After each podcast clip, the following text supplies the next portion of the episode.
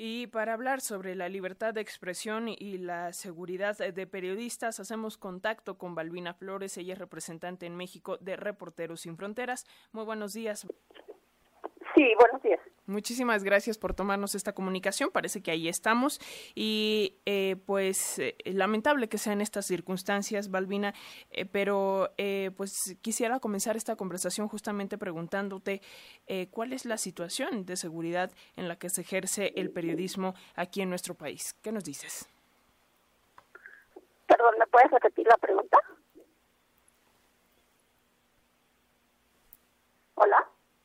Hola, hola, Balbina, ¿me puedes escuchar?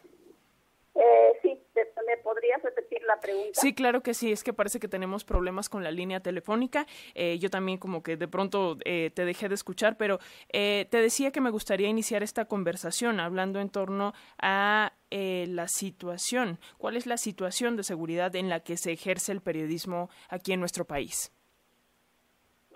bueno, la, la situación de inseguridad es digamos, podríamos eh, calificarla como, como muy sensible, eh, porque hay una situación que no se ha modificado, que son los diferentes contextos de violencia en los que trabajan las y los periodistas en México.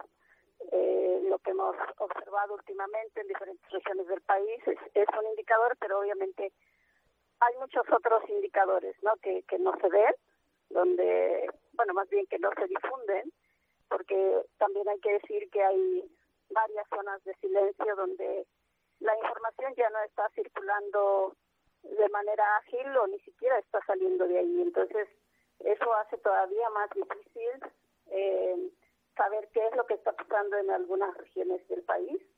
Eh, pero lo que hemos visto hasta hoy es que la situación de inseguridad sigue siendo bastante sensible. Balbina, ¿cuántos son los periodistas que han sido asesinados en lo que va de este año? Eh, como sabes, hay una polémica respecto a que son 14 y no 10, como lo señala el gobierno federal. ¿A qué se debe eh, pues esta eh, pues disonancia de datos? Bueno, la disonancia de datos se debe pues, pues, claramente a las diferentes metodologías que se implementan para, para contabilizar. Es decir, es, es, eh, todos tienen sus, métodos específicos de para clasificar un caso o no como como un caso de libertad de expresión. En el caso de Reporteros Sin Fronteras, obviamente tenemos una metodología muy sencilla, que es verificar si el periodista estaba ejerciendo su labor, si estaba eh, publicando o si estaba investigando alguna información, si estaba trabajando para un medio independiente o para un medio eh, en, general. Entonces, eh, son, son datos muy concretos los que nosotros eh, utilizamos para contabilizar y desde luego pues es una información que verificamos con sus medios, con su familia, con sus colegas y eso son nuestras fuentes. ¿Está funcionando el mecanismo de protección a periodistas y, defensores de derechos humanos? Se ha hablado incluso de que a través de este mecanismo pues se han filtrado más bien datos que vulneran todavía más a los periodistas que han solicitado protección, Balbina.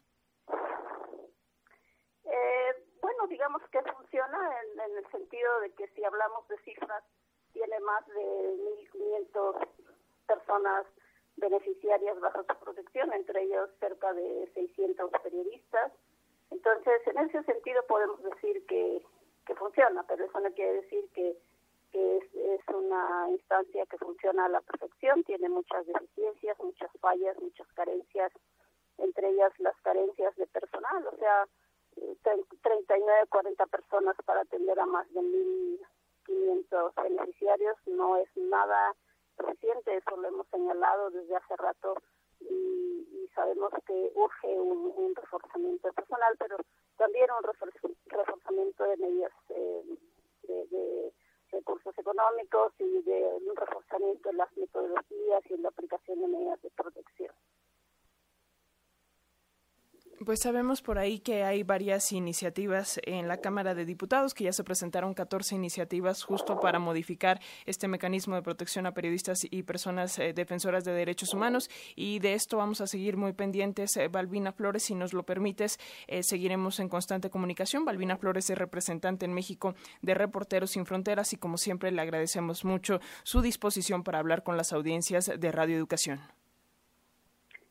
muchas gracias Gracias, Balbina.